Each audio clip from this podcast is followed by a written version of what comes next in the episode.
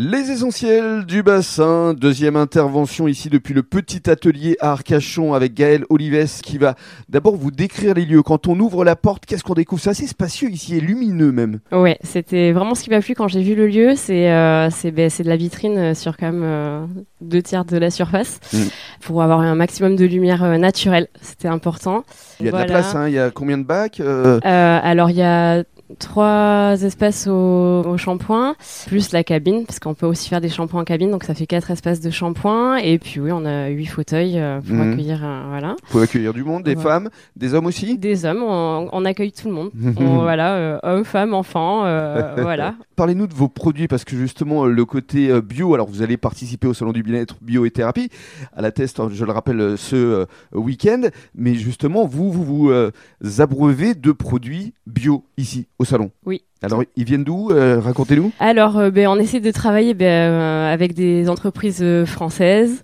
Mhm. Euh, donc là, c'est une, une entreprise qui est basée euh, à côté de Nantes. On travaille avec plusieurs marques. hein. On a des marques bretonnes, on a voilà.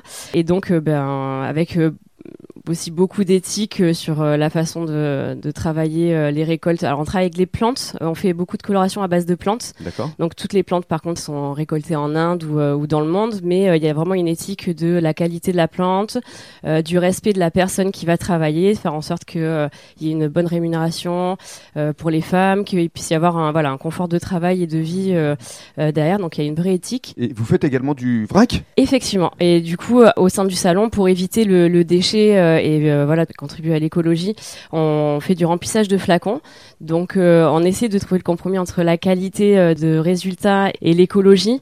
On a encore un peu de mal à trouver des, shampoings solides qui puissent répondre avec qualité à l'ensemble de la clientèle.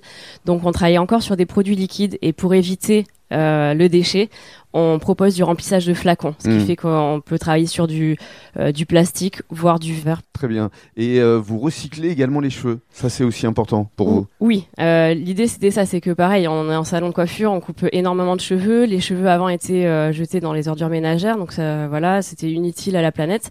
Euh, et en plus, ça prenait de la place. Euh, donc en fait, là, on a pareil, on est avec une association en fait qui récolte donc tous les cheveux.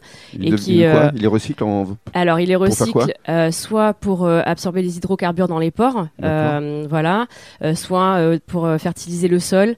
Enfin, il y a beaucoup, beaucoup d'utilisation du cheveu et, euh, et c'est vrai que bon, bah, voilà, c'est une matière qui continue de pousser, donc oui, ça, Voilà. ça, c'est sûr.